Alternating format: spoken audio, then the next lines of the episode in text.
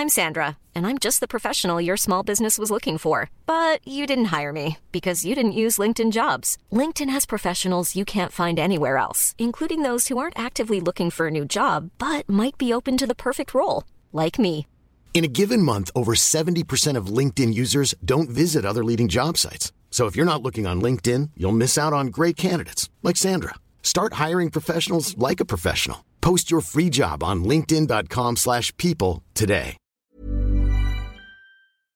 Heraldo Radio. La HCL se comparte, se ve y ahora también se escucha. Tarde a tarde, lo que necesitas saber de forma ligera, con un tono accesible. Solórzano, el referente informativo.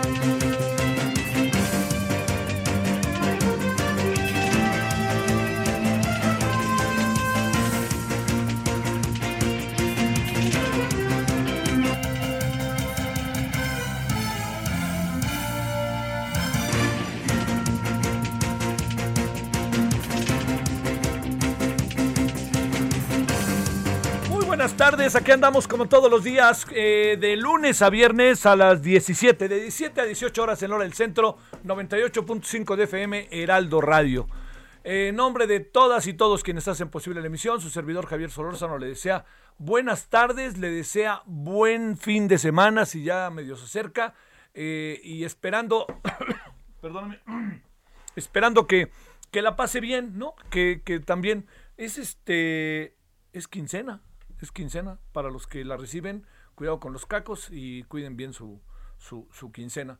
Bueno, oiga, gracias entonces que nos acompaña. Mire, eh, fíjese que el, el día de hoy le, quiero plantear eh, de entrada, sí, hay varios asuntos. El asunto del CID ahorita se lo contamos a detalle.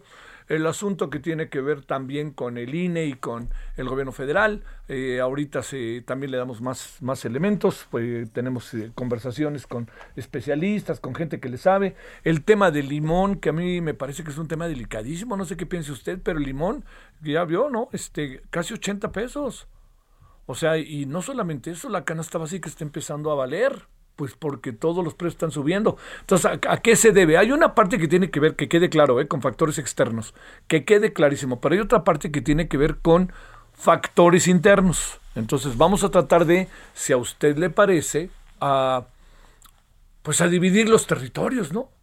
A ver, ¿dónde estamos nosotros siendo los responsables y dónde están siendo responsables este, los factores externos? ¿Y qué podemos hacer ante ellos? Bueno, ese es uno. Pero mire, el, el- el- tema con el que quisiera entrar tiene que ver con una especie, no, no con una especie, con una mirada como general de un conjunto de circunstancias que se nos han presentado en los últimos días, en las últimas, eh, yo diría que en los últimos años con el presidente López Obrador, que creo que vale la pena detenerse en ellas. ¿A qué me refiero?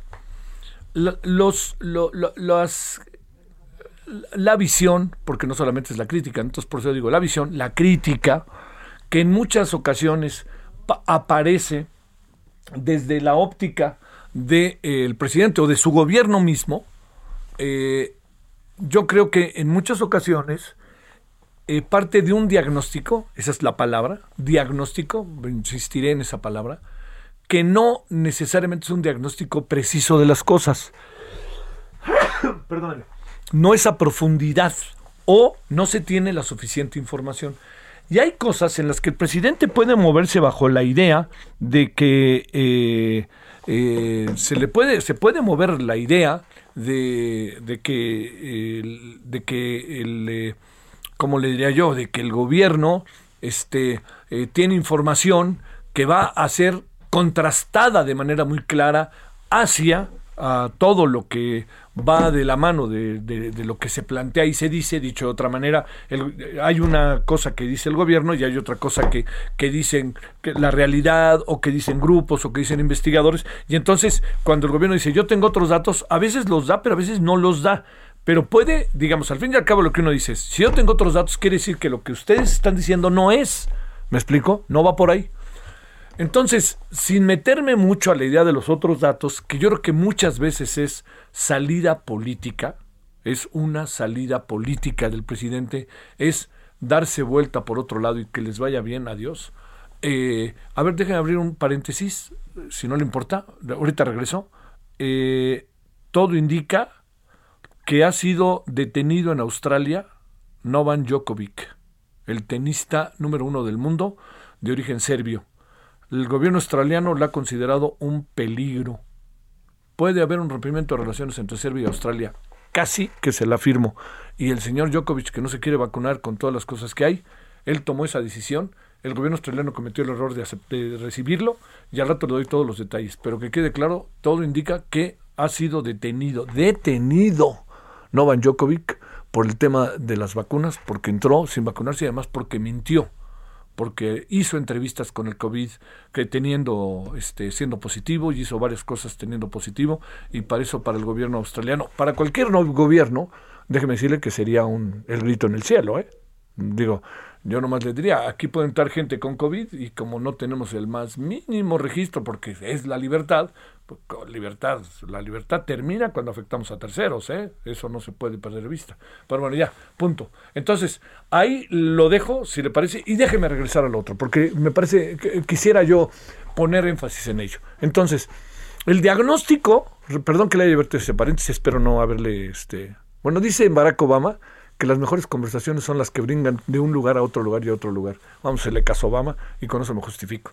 Bueno, entonces le digo, el diagnóstico que se tiene de las cosas, el, el gobierno dice, yo tengo otros datos, ¿no? Para recapitular. Y por otro lado hay algo que muestra que por más que el gobierno tenga otros datos, no acaba, digamos, no, no, no acaba respondiéndose al problema que se tiene. Bueno, esto que, que le digo, esto que le estoy diciendo para que lo tomemos muy en cuenta, tiene que ver con el diagnóstico que el gobierno tiene en este momento de el CIDE, por ejemplo, de todo lo que tiene que ver con el INE, de todo lo que tiene que ver con algunos aspectos educativos, algunos aspectos de la energía, con muchas, muchas, pero una gran cantidad de cosas, el, donde el gobierno dice, a ver, ustedes han venido haciendo esto, yo tengo otro diagnóstico y punto. Pero eso está, a mí me parece que es natural, porque este gobierno entró a gobernar, perdónenme la tautología, entró a gobernar, pues por una razón muy sencilla, porque queríamos los ciudadanos las cosas diferentes. Ahora, ¿hacia dónde vamos en este proceso? Es ahí en donde creo que estamos teniendo el principal problema, en que el gobierno no necesariamente tiene un diagnóstico preciso de las cosas y está tomando decisiones sin tener un diagnóstico preciso de las cosas. Por ejemplo, no entiendo cómo dicen que el INE tiene un sindicato, ¿no? Cuando ni, sindicato tiene. No sé cómo dicen que tiene más de mil personas trabajando en altos niveles cuando son 121. No entiendo cómo dicen que el CIDE es una institución que se ha dedicado a apoyar al neoliberalismo este, cuando ni siquiera han hecho una investigación interna para decidir no entiendo cómo convocan una asamblea como la de hoy a las 11 de la mañana en plena ilegalidad. Esos son malos diagnósticos. Y estos malos diagnósticos, quiere que les diga dónde llevan, llevan ni más ni menos a malas decisiones. Y entonces, con el INE, hoy por fortuna apareció, no sabe el gusto que me da, la señora Olga Sánchez Cordero para decir, oigan, gobernación, INE, siéntense y platiquen, por favor, ¿no? Y hoy no sabe qué gusto me dio que no se llevara efecto a la asamblea. Lo que no quiere decir que el asunto ya acabó, ¿eh? que no se llevara efecto a la asamblea. No sabe el gusto que me dio la del CIDE. ¿Por qué? Porque hubiera sido eso verdaderamente una ilegalidad brutal que no a mí en lo personal no me parece bien que el gobierno que el gobierno quede en en evidencia. Hay quien quiera verlo en evidencia, pero yo lo único que le quiero decir es que yo no creo que convenga a este país que el gobierno se equivoque tanto todos los gobiernos se equivocan, pero que se equivoque tanto que quede ahí, porque además el gobierno crea una realidad paralela. Ese es el gran problema. Entonces el gobierno dice, esto va por acá, y de repente camina como si fuera por acá y tuviera la razón, y no necesariamente la tiene. Ya le digo el INE, ya le digo, por ejemplo, todo el tema educativo. Nadie, a mí me da una pena porque nadie del sexenio anterior salió en defensa. Salió en defensa algunos especialistas pero nadie del sección anterior o algún funcionario que dijera, oiga, pues claro, tiene una colota que les pisen. Y había muchas cosas, muchas cosas, perdóname, yo participé en algunas de ellas, como para decirle, hubo cosas muy interesantes hechas eh, en la reforma educativa del 2013. E igual con la reforma energética. Entonces, todo esto que le planteo, me parece que no se pueden tomar decisiones si no se tienen, si no se tienen diagnósticos precisos. ¿Por qué? Porque si no se sabe exactamente lo que está pasando, son palos de ciego. Es colocar al gobierno pegándole a la piñata, tapándole los ojos, a ver si le das y a ver si no le das, ¿no? Y no va por ahí. Entonces, yo diría, hay una palabra que es muy importante, recular. Recular no tiene, no es un acto, no, no es un acto que haga menos a la gente. Recular significa me echo para atrás y veo cómo son las cosas para poder volver a hacer, para tratar de hacerlas de la mejor manera posible. No pasa nada, no pasa nada. Aquí algo que no le ayuda al gobierno es que de todas, todas el gobierno se plantea el asunto de que es como don perfecto. No lo es. No hay, que, no hay perfecto, no hay nada perfecto en esta vida. Nada. Quien presuma de eso, dime de qué, dime de qué presumes y te diré lo que careces. Entonces, yo planteo, con todo lo que está pasando hoy, para meterme en otro terreno, el diagnóstico que estamos teniendo, que el gobierno está teniendo en algunas de las áreas en las cuales está actuando directamente, incluso está planteando transformarlas, incluso está planteando llevar efecto actos para que las transformen de manera auténticamente profunda, no necesariamente es un buen diagnóstico. Van a entrar y van a hacer cosas que se les van a revertir tarde que temprano. ¿Qué necesidad hay de tirarse todo un rollo en contra del INE? Y mire que yo creo que el INE merece críticas, pero tirarse todo un rollo en contra del INE con una información tan, bueno, insustancial, diciendo cosas, y luego porque además queda, ¿no? Y, veo de repente en las redes que alguien dice, ¿cómo es posible que alguien que trabaja, eh, que tiene un cargo administrativo, pues digamos en términos de la escala de, de la estructura organizativa laboral del INE, tenga un cargo que tiene una responsabilidad, ¿cómo es posible que esa persona que tiene esa responsabilidad, así se lo digo, este, gane mucho menos que el director del presidente del INE? Es que son, son, son responsabilidades diferentes. O sea, ¿qué más quisiéramos que todos ganáramos? Pues más o menos lo mismo, ¿no? Sería lo justo para una sociedad. Pero ese es el asunto de la preparación y ese es el asunto de, fíjese cómo todo acaba ligándose, de que las cosas en nuestro país tengamos una justicia más precisa, que tengamos formación de hombres y mujeres, que tengamos un mercado de trabajo en donde todos tengan la posibilidad de acceso y que también todos tengan la posibilidad de formación para entrar a ese mercado de trabajo y puedan ganar más dinero el que ganan y aspiren, no me gusta, no me importa que no le guste a alguien la palabra, que aspiren a ganar más, a vivir mejor, a darle a su familia lo que la familia quiere o para convivir con la familia o para tener tiempo incluso para ellos de reposo. Hay gente que trabaja las 24 horas y se quedan pues, 24 horas.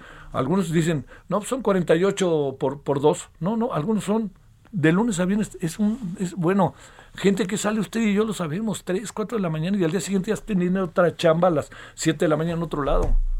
Pues, ¿qué más quisiéramos que eso cambiara? Pues entonces hay que meterle a eso. Pero el diagnóstico que se está teniendo de algunas cosas que se quieren transformar o que se están buscando transformar, créame, no es el debido. Les, les falta algo. Les falta algo. Con el CIDE les falta algo. Con el tema del INE les falta algo. Con la reforma educativa se pudo haber recuperado tanto, pero nomás como era el sexenio pasado, ni siquiera te metas en ella, ¿no? Bueno, le diríamos a Ortega y Gasset para que diga lo que significa el pasado en términos de saberlo distinguir y sacar lo más posible de él, ¿no? Pero si se trata de culpar, culpar, culpar, culpar, no vamos a terminar nunca. Este gobierno tiene tres años y más y ya está en obligación de ciertas cosas, nosotros las veamos. Algunas se ven, ¿eh? Algunas se ven, no creo que me pasa por alto. Se ve, por ejemplo, mucho de lo que ha pasado con ciertos sectores a los que se les ha logrado acceder una circunstancia económica que tiende a ser favorable. Pero tampoco podemos andar con un Estado benefactor en donde el Estado les dice, yo les doy el dinero y a ver qué hacen con él o pues sigan sentados y ya veremos, ¿no? No, no, hay que crear empleos. Crear empleos hace a la gente grande, hace a la gente grande, créame. Todos somos, cuando tenemos un empleo, tenemos relaciones laborales, tenemos compañeros de trabajo, todo eso nos hace fuertes.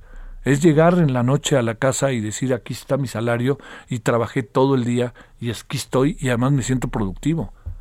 Bueno, esa es una. Pero la otra que le vuelvo a decir, diagnósticos, diagnósticos, diagnósticos, hágalos precisos. Eso les va a permitir tomar mejores decisiones.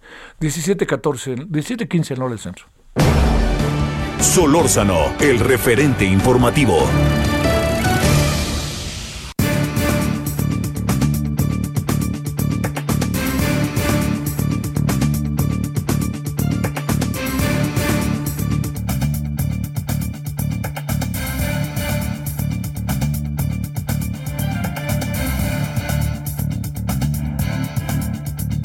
Oh, wow, wow, wow, ¿eh? Qué cosa esto de Djokovic. Va a ser un escandalazazo. Resulta que el tenista número uno del mundo, le reitero, ha sido detenido. Se le considera un peligro al haber eh, muestras evidentes de saltarse las normas COVID. Podría no regresar a Australia en los podría no regresar a Australia en los próximos no salir de Australia en los próximos tres días. Eh, le cuento, este, sufrido el segundo rechazo y tercero, el tenista quedará demorado hasta que el Tribunal Federal Australiano escuche su apelación. ¡Wow! ¡Qué fuerte, ¿no? Pues este, yo diría que solo así, ¿no? Solo así. Esto lo trae las redes, pero solo así podría ser diferente. ¿eh? Solamente, pues una decisión de esta naturaleza, ¿no? Bueno, ya. Vámonos a otra cosa. Son 17 con. Bueno, no la dejamos, ¿eh? 17 y 16 en hora del centro. Bueno, ¿qué pasó hoy y por qué no pasó lo que debería de haber pasado hoy? Que esto es muy importante con el Centro de Investigación y Docencia Económica. Con enorme gusto saludo a Javier Martín Reyes, profesor asociado en la División de Estudios Jurídicos del CIDE. Querido Javier, ¿cómo has estado? Hola, ¿qué tal, Javier? Pues bueno, este, con, con muchas cosas que están pasando en el, en el CIDE, pero de alguna manera, pues contento por la decisión de hoy, porque por lo menos no sesionó la Asamblea General porque se pretendía hacer una modificación a los estatutos, pues que francamente hubiera representado pues el fin del CIDE como lo conocemos, ¿no? Digamos, de, de ese tamaño era lo que estaba en, juego, lo que estaba programado para la sesión eh, de hoy, y por fortuna, Javier, pues no, no se realizó esta Asamblea General. Eh, querido Javier, pero no se aplica aquella máxima de la canción, si no es ahora, será mañana. Sí, a ver, yo te diría, definitivamente existe el riesgo de que se vuelva a convocar eh, a esta asamblea, que es una asamblea ilegal, Javier. Yo creo que eso hay que decirlo con, toda claridad, porque en la actualidad lo que señalan los estatutos del CID, es decir, las normas que se tienen que cumplir, es que cualquier modificación a los estatutos tiene que pasar por un órgano que es importantísimo en el caso del CIDE, que es el Consejo Académico. ¿Quiénes están en ese consejo académico? Representantes de todas las divisiones académicas, de historia, de economía, de estudios políticos, estudios jurídicos y demás. Es un cuerpo colegiado con representación de la comunidad, donde están nuestros pares, nuestros representantes, y ellos son los primeros que tienen que avalar cualquier tipo eh, de cambio. Por supuesto, se trata de una norma que hace todo el sentido del mundo en una institución académica donde lo que tiene que privilegiar pues es el diálogo, el convencimiento, la horizontalidad, ¿no? Las razones en la mesa, digamos, para aprobar cualquier tipo eh, de modificación. ¿Y qué es lo que estaba pretendiendo hacer el, CONACIT? Pues emitir una convocatoria, no al Consejo Académico, sino irse directamente a la Asamblea General, que en la Asamblea General, hay que decirlo, Javier, eh, hay sobre todo representantes de secretarías de Estado. Está la Secretaría de Economía, está la Secretaría de Energía, eh, la Secretaría de Hacienda, también hay representantes de instituciones eh, hermanas, como sería el Colegio de México, está también por ahí el Banco de México, está el Fondo de Cultura Económica. Y lo que quería CONACIT era aprobar una reforma a los estatutos sin pasar por el consentimiento eh, de la comunidad, con tres propósitos muy específicos, Javier. Primero, quiere CONACIT que la designación del el director o directora general del CIDE no sea producto de un órgano colegiado, sino que sea un vil dedazo del director de CONACIT. Segundo, se pretende que la segunda posición más importante en el CIDE, que es la Secretaría Académica, la pueda ocupar cualquier persona, aunque ni siquiera sea de la comunidad y aunque no tenga con los, los dos años de pertenencia que en este momento exige eh, nuestro estatuto. ¿Para qué? Pues para nombrar a los, a los cuates. Y tercero, y quizá lo más grave, Javier, es que precisamente este consejo académico al que no se le quiso convocar, ¿no? Para aprobar la modificación, se le quieren quitar prácticamente todas sus facultades. ¿No? Entonces, en la actualidad hay muchísimas cosas que se deciden primero en el Consejo eh, Académico y lo que quiere CONACIT es que este órgano quede pues decorativo, ¿no? Y que ahí, eh, donde en la actualidad el estatuto dice que pueden decidir y votar eh, cosas, pues ahora nada más quieran este, opinar, ¿no? Esas eran las, las, las tres cosas que se pretendía eh, realizar. Por fortuna, el día de hoy en, en, la mañana, mientras pues muchos nos encontrábamos eh, protestando precisamente afuera de las instalaciones de CONACIT, tuvimos conocimiento, ¿no? Que hubo representantes de esta Asamblea General, y eso hay que celebrarlo abiertamente, Javier, que se opusieron a que se realizara la sesión de la Asamblea eh, general eh, y, al final, pues a la directora Conocit, a Álvarez Buya, no le quedó otra alternativa que suspender, pero como tú muy bien dices, una cosa es que se haya suspendido el día de hoy, lo cual sin duda celebramos, y otra cosa es que existe esa posibilidad de que se vuelva a convocar eh, más adelante, Javier. A ver, vamos este, ahí viendo. digamos, es, están en posibilidad si, si pasan por, proceso, por un proceso de adecuación, como por ejemplo convocar a todos a la asamblea en tiempo y forma, por ejemplo todo esto, de poder dar el golpe que están pretendiendo dar, digamos, entiendo que si se queda, ya sabemos, ¿no? ya, pero estoy pensando, digamos, cómo puede reaccionar, por ejemplo, el Colegio de México, por decirte algo. O, bueno, este, personas que nadie duda de que tienen una simpatía, y no lo digo peyorativamente, me parece que es una simpatía muy interesante hacia el presidente, como sea el caso de Ignacio Marván, que hoy lanzó un tuit en donde dijo esto no es posible. Está el tuit de la propia Tatiana Cloutier. Eh, digamos, ¿qué, ¿qué, qué es lo que vislumbras que puede pasar? Porque el asunto es del círculo rojo, diríamos, ¿no? Pero se está yendo a otros círculos. No, a ver, totalmente, Mira, yo creo que hay dos alternativas, ¿no? Eh, una es, pues, que haya, eh, digamos, que estas voces, digamos, eh, pues, yo, yo creo que a nadie le, le queda, como tú decías, duda de que Tatiana Cloutier es una persona pues cercana al presidente de la República y que milita abiertamente en la cuarta transformación. Lo mismo tenía de colegas muy respetables como Nacho Marmán, eh, como Blanqueredia, como Carlos Heredia, ¿no? Que son, son personas de izquierda y qué bueno que tengamos personas, ¿no? Con ah. todas las ideologías en el, en, el CIDE. Si esas voces que están llamando a la razón eh, terminan por convencer, Javier, pues creo que con Conacit tendría que desistir, digamos, de este intento de modificar, pues a la mala, los estatutos del, del, del, del CIDE, y si quisieran insistir con estas reformas, que yo creo que son un error, pues primero que comienza la comunidad y que vayan al consejo académico y ya veremos si el consejo académico eh, se, los, se los aprueba o no. Yo creo que esa sería una primera posibilidad. Hay otra que también hay que decirlo, que es probable, pues es posible que CONACIT siga insistiendo con una convocatoria eh, de este tipo. Eh, incluso, Javier, podríamos estar en un escenario donde se vuelva a convocar la sesión, donde se realiza la sesión y a pesar de estas voces eh, eh, críticas como la de Tatiana Cloutier, como podría ser el caso este, de pues, el representante del, Banco de México o el representante, este, eh, por, ejemplo, también del, del, Colegio de México, ¿no? Ellos podrían perder la votación y quizá en una de esas, pues sí juntan los votos para, para aprobar la reforma. Ahora, en un escenario así, Javier, yo lo que te diría es, creo que lo que sería inevitable, es que como comunidad tendríamos que acudir a los tribunales a presentar juicios de amparo para tratar de frenar esta determinación. De hecho, presentamos algunos primeros juicios de amparo el día miércoles, eh, solicitando la suspensión de la, eh, de, la, de, la, de la sesión. eh, obviamente por cuestiones de tiempo, porque nos enteramos prácticamente el, martes en la, en, la tarde-noche, eh, ya era muy difícil que este, algún juzgado de distrito nos pudiese conceder eh, la suspensión, pero si la volvieran a programar, Javier, creo que lo que veríamos es otros amparos en contra de esta nueva convocatoria.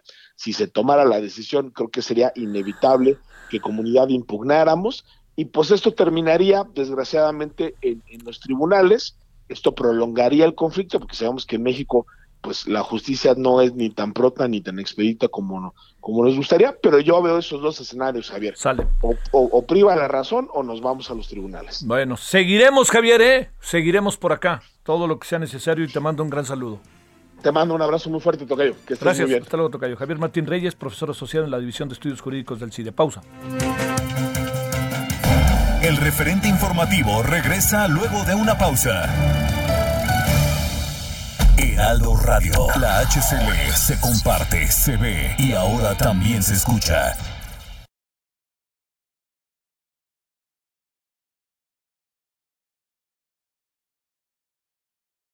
Heraldo Radio. Estamos de regreso. One size fits all seems like a good idea for clothes until you try them on. Same goes for healthcare. That's why United Healthcare offers flexible, budget friendly coverage for medical, vision, dental, and more. Learn more at uh1.com. Con el referente informativo. En el referente informativo le presentamos información relevante. Cofepris aprobó segundo tratamiento oral contra COVID-19. La Ciudad de México se mantendrá en semáforo verde la próxima semana, asegura Claudia Sheinbaum. Demanda de pruebas de COVID-19 en kioscos se dispara 329%. Casos activos de COVID-19 incrementaron 1.720% en Hidalgo, asegura la Secretaría de Salud Estatal. Contagios de COVID-19 en la Ciudad de México superan niveles de la segunda ola, afirma Eduardo Clark. Se mantiene suspensión de clases presenciales en Sinaloa. Feminicidio y violación, delitos contra las mujeres con más incidencia durante 2021. Olga Sánchez Cordero pide al INE y a la CEGOP diálogo y acuerdo sobre la revocación de mandato. Posponen sesión para reformar al CIDE. Estudiantes dan cacerolazos.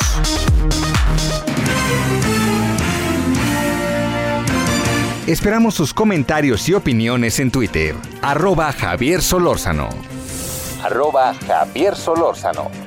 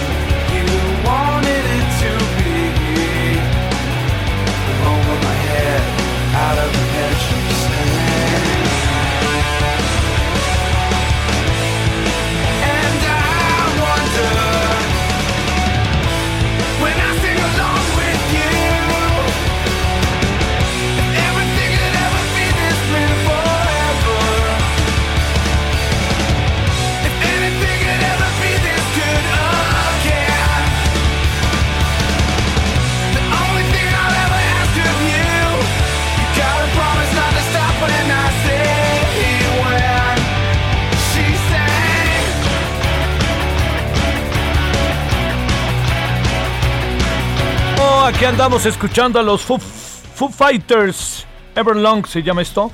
Eh, un día como hoy, pero del 69, o sea, ya 53 años, nació en Ohio, Estados Unidos, Dave Grohl, baterista de Nirvana, de 1990 hasta el final, en 1994. Y luego, pues se fue a hacer esto que se llama Foo Fighters.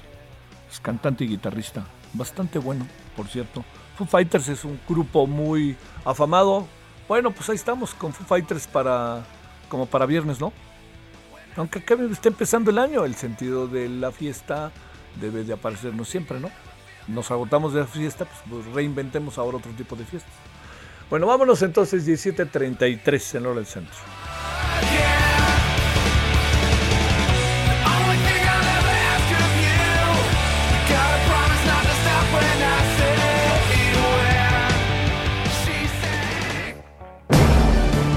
Solórzano, el referente informativo.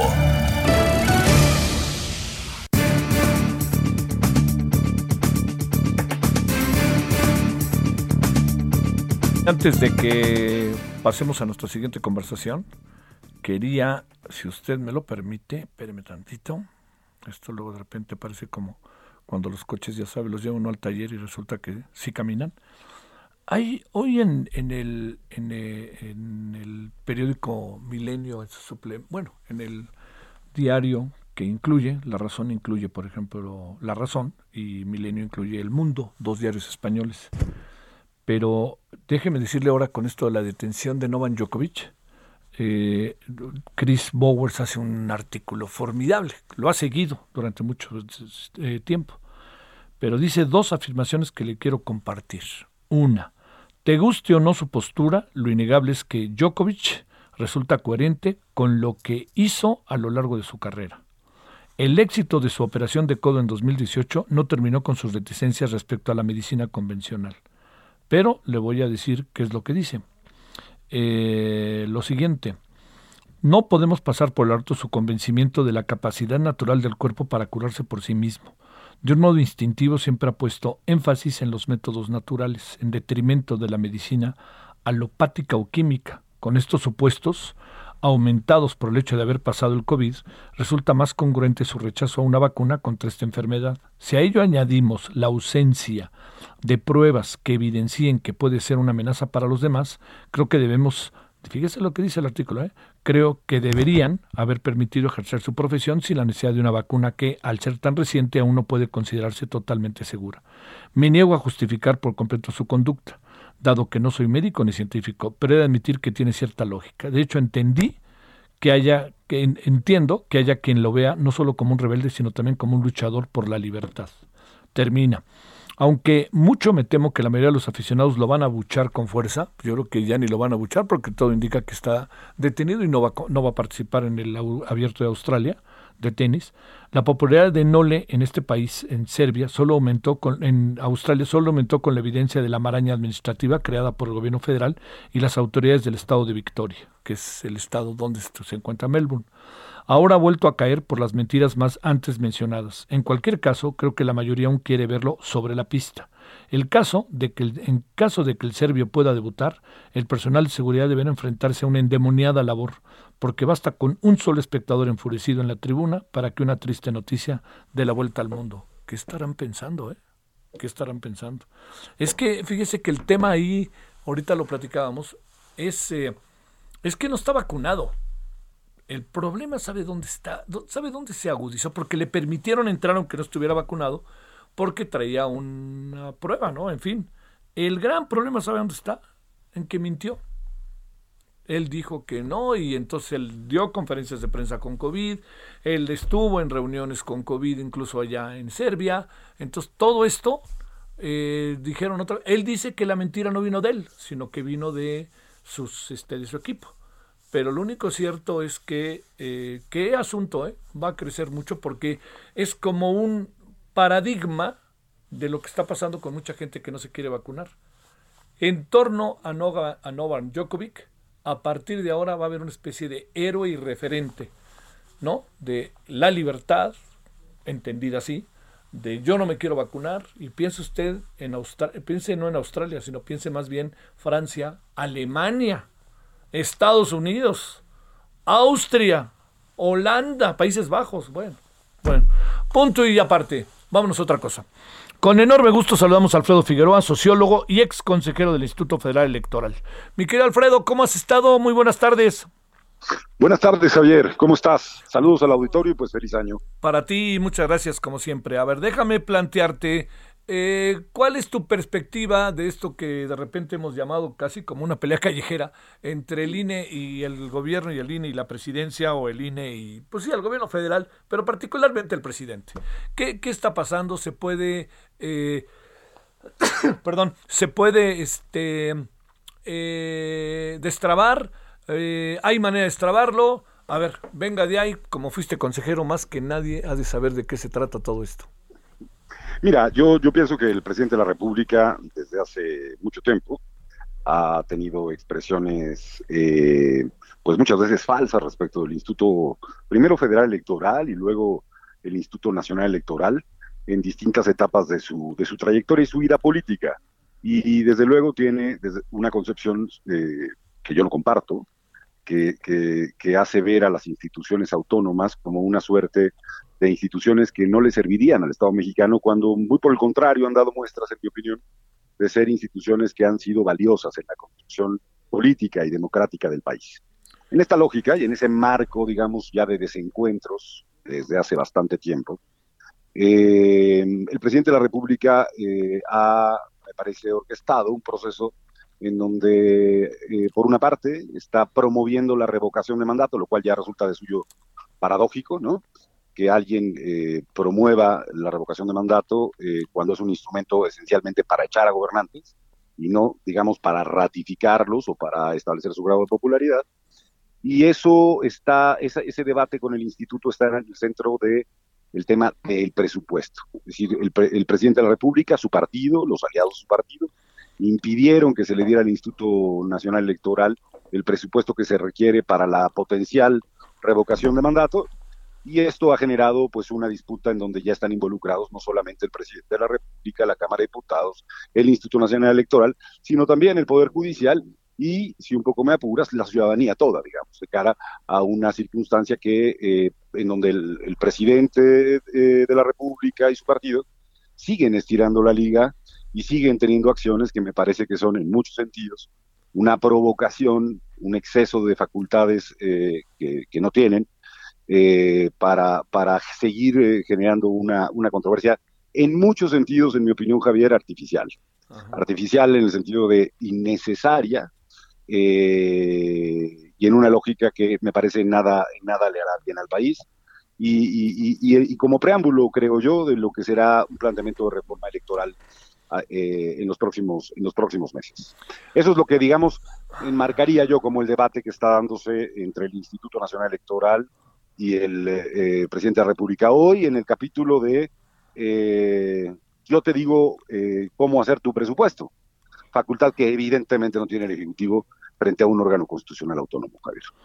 A ver, este, déjame plantearte ahí, ¿qué, qué podríamos, eh, digamos, eh, porque también hay otra parte en donde empieza a crecer una crítica fuerte al, eh, al INE por la, porque se está, se está como personalizando la institución. Y al mismo tiempo, digamos, hay, hay ciertas evidencias de que eh, digamos, hemos entrado también en muy poco, en, un proceso de, de, poca, me atrevo a decir, de como de la búsqueda de resolver el problema.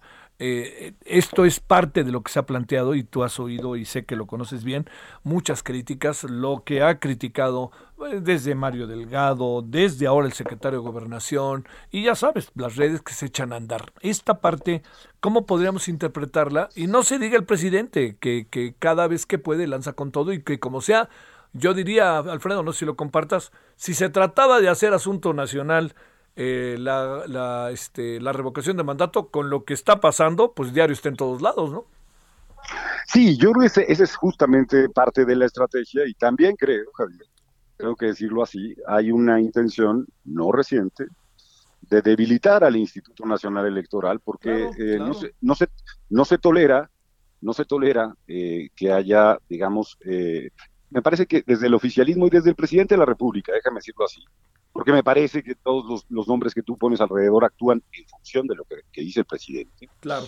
Eh, digamos, no los veo con una, con una posición autónoma, eh, una reflexión propia, con una cierta, digamos, racionalidad que, permita poner en ese, en ese territorio el debate. Lo que creo es que el presidente admite un término de relación, El único término de relación que creo que admite es el conmigo o contra mí, es decir, un término de relación basado en la subordinación, Javier.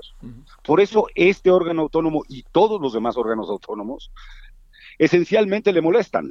Este, y, hay, me parece, mucha evidencia pública de, su comportamiento. Ahora, eh, decir esto, la personalización, claro que el Instituto Nacional Electoral, yo he sido, y, lo sabes Javier, crítico, habiendo sido parte de él, eh, de muchas de las decisiones que se han tomado por parte de este Consejo General en distintos momentos. Y me ha parecido que han hecho un mal papel en algunos momentos y así hay que señalarlo. Incluso eh, si uno tiene una posición excesivamente crítica, pues hay razones que hay que poner enfrente para, para, para establecer ese cuestionamiento, esa crítica en torno a determinaciones del instituto. Te doy una que me pareció absolutamente polémica y en la que yo participé eh, ya fuera del instituto, que es el tema de, pues me pareció que en su momento se le debió quitar el registro al Partido Verde Ecologista de México, por darte un, dato. Este, me pareció que hubo una absoluta, en, en algunos momentos, una actitud absolutamente obsecuente con el, el presidente Peña Nieto en su momento. Bueno, eso es parte de un cuestionamiento, pero con la misma vehemencia con que se critica esa ausencia en su, momento de autonomía, de independencia, es que hoy uno tiene que decir que el INE está tomando decisiones en el marco de su autonomía y de su independencia. Y que toca eh, decirlo en voz alta, más allá del ejercicio de polarización que se genera en el país, porque no tienen razones suficientes quienes hoy, intentando una animadversión al Instituto Nacional Electoral, le, eh, por un lado, promueven una, una revocación de mandato y por el otro lado, que es un derecho fundamental, y por el otro lado no le dan recursos, Javier. Déjame decirlo de esta manera. ¿Qué pasaría si el día de mañana en este país se decide que no hay dinero para los hospitales públicos desde la Cámara de Diputados? Le toca a la Cámara, es parte de un derecho fundamental. Bueno, eh, los diputados y las diputadas no pueden tomar una decisión sin fundamento y sin motivación, diciendo, eh, te toca hacer la revocación de mandato, pues no te doy un centavo. Eso, eso no, no, no, es razonable desde el punto de vista, digamos, constitucional y desde el punto de vista democrático. La Corte tiene en sí misma ese debate y deberá resolverlo porque está en el centro de, muchas discusiones. Por ejemplo, hay quien empieza a preocuparse, días el 24, el Congreso dice, pues no te voy a dar el dinero suficiente para que organices la elección presidencial. ¿Qué pasaría? Imagínate el tamaño de controversia en el que nos encontraríamos en ese momento, Javier, ¿no? Frente al ejercicio de la sucesión presidencial y de la sucesión del propio Congreso. Bueno, eh, yo creo que el mecanismo eh, deberá, se, terminará resolviendo eh, judicialmente. No veo canales políticos para solucionar este, este diferendo.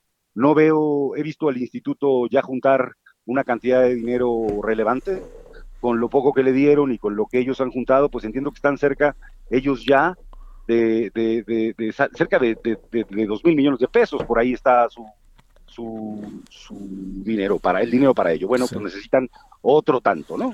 Eh, eh, eh, para, para, para esa cifra. No veo desde el gobierno federal que se ceda un ápice en, en, en ofrecer recursos para una tarea que tiene que, que, tiene y que merece recursos para que se lleve a cabo de la mejor forma posible, Javier.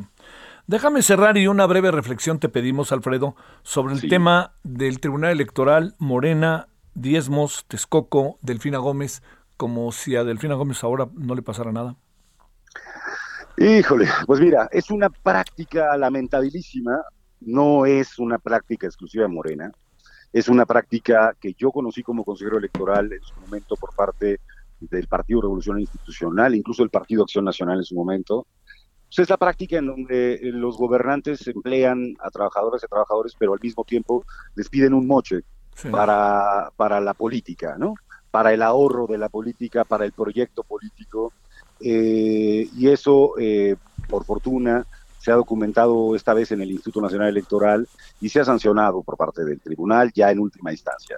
Aquí hay una violación y una evidencia de cómo se siguen comportando los gobiernos, en este caso de Morena, y en este caso de la actual secretaria de Educación Pública de este país, pero no es una práctica exclusiva ni de ese partido, ni digamos de esta gobernante, ¿no? Es decir, es una práctica que lamentablemente hemos podido documentar a lo largo del tiempo y que hoy merecería, en, quizá en otro contexto político en el mundo, que tuviera consecuencias, además de las jurídicas, políticas. Es decir, eh, a mí me parece que si alguien es encontrado responsable de una una conducta como esta, pues debería eh, poner sobre la mesa, me parece, eh, su renuncia, pues eh, se le ha documentado una práctica que es contraria a la ley, contraria a la Constitución y contraria a la democracia. Creo que es más grave esto que hacer bodas en Antigua, para decírtelo este, de una manera. Este, sí, sí, sí, tienes razón. Este, de pronto preocupan mucho las formas, pero estos fondos parece que no son eh, parte de la ética de la ética pública que, que, que deberían o que mereceríamos en este país. Alfredo Figueroa, sociólogo, ex consejero del Instituto Federal Electoral. Gracias, Alfredo, te mando un saludo. Un abrazo fuerte, Javier. Gracias, Alfredo Figueroa. Bueno, ahora 17 con 48 en la hora del centro. Solórzano, el referente informativo.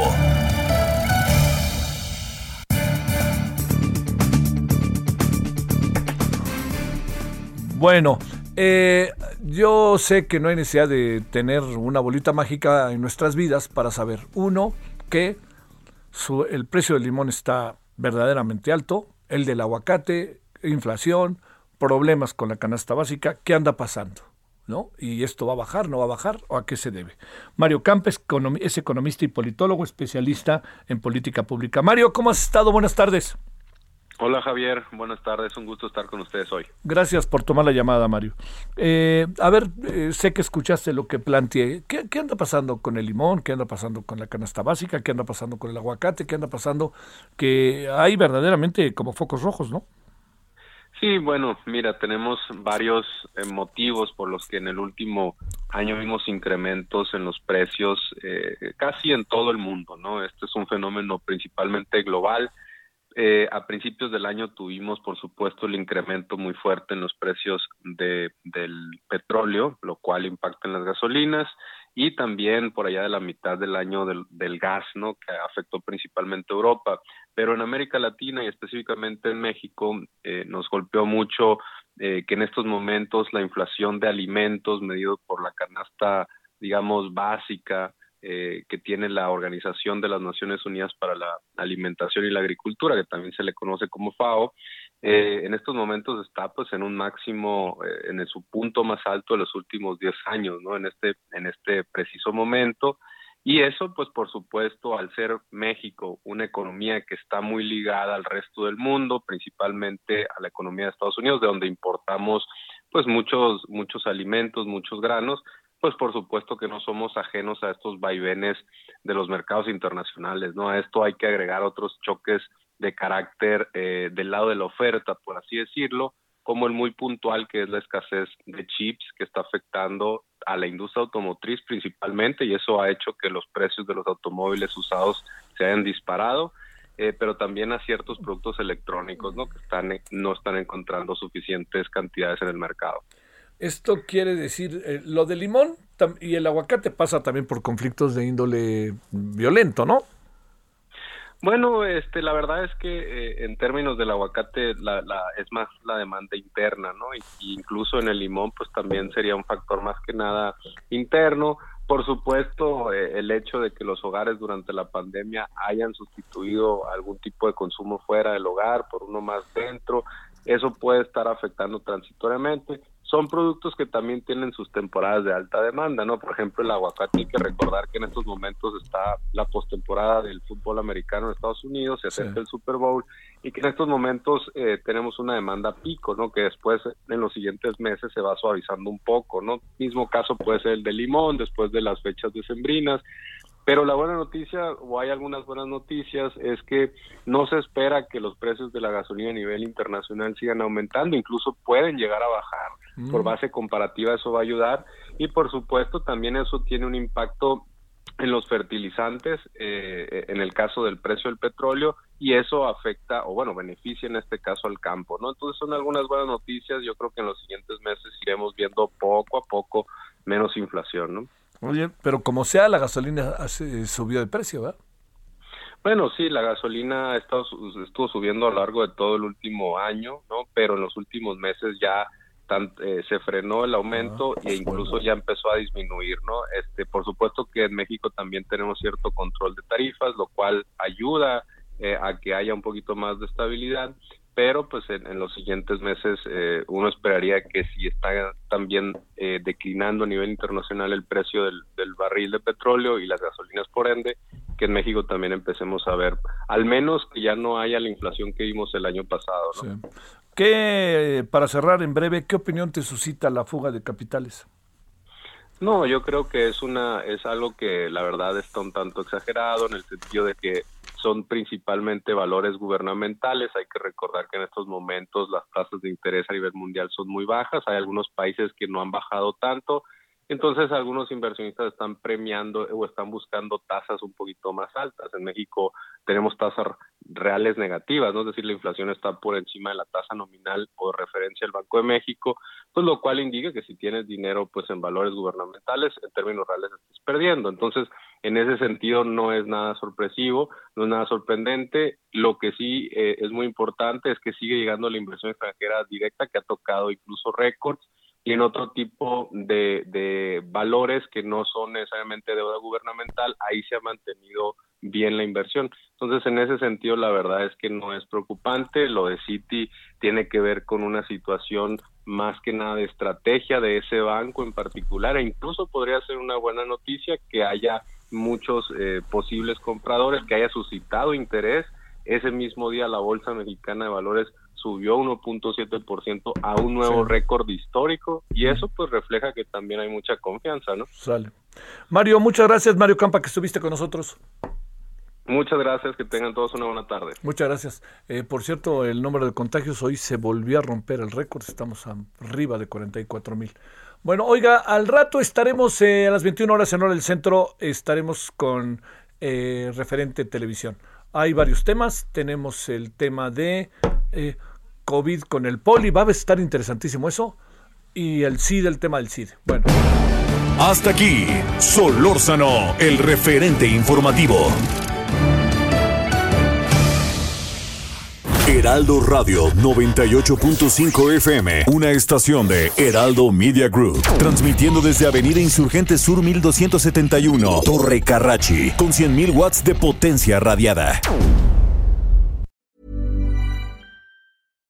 When you make decisions for your company, you look for the no-brainers. And if you have a lot of mailing to do, stamps.com is the ultimate no-brainer. It streamlines your processes to make your business more efficient, which makes you less busy. Mail checks, invoices, legal documents, and everything you need to keep your business running with stamps.com. Seamlessly connect with every major marketplace and shopping cart Schedule package pickups and see your cheapest and fastest shipping options from different carriers with rates up to 89% off USPS and UPS rates. And with the stamps.com mobile app, you can take care of mailing and shipping wherever you are. Make the same no-brainer decision as over 1 million other businesses with stamps.com. Sign up with code program for a 4-week trial plus free postage and a free digital scale. No long-term commitments or contracts. That's stamps.com. Code program.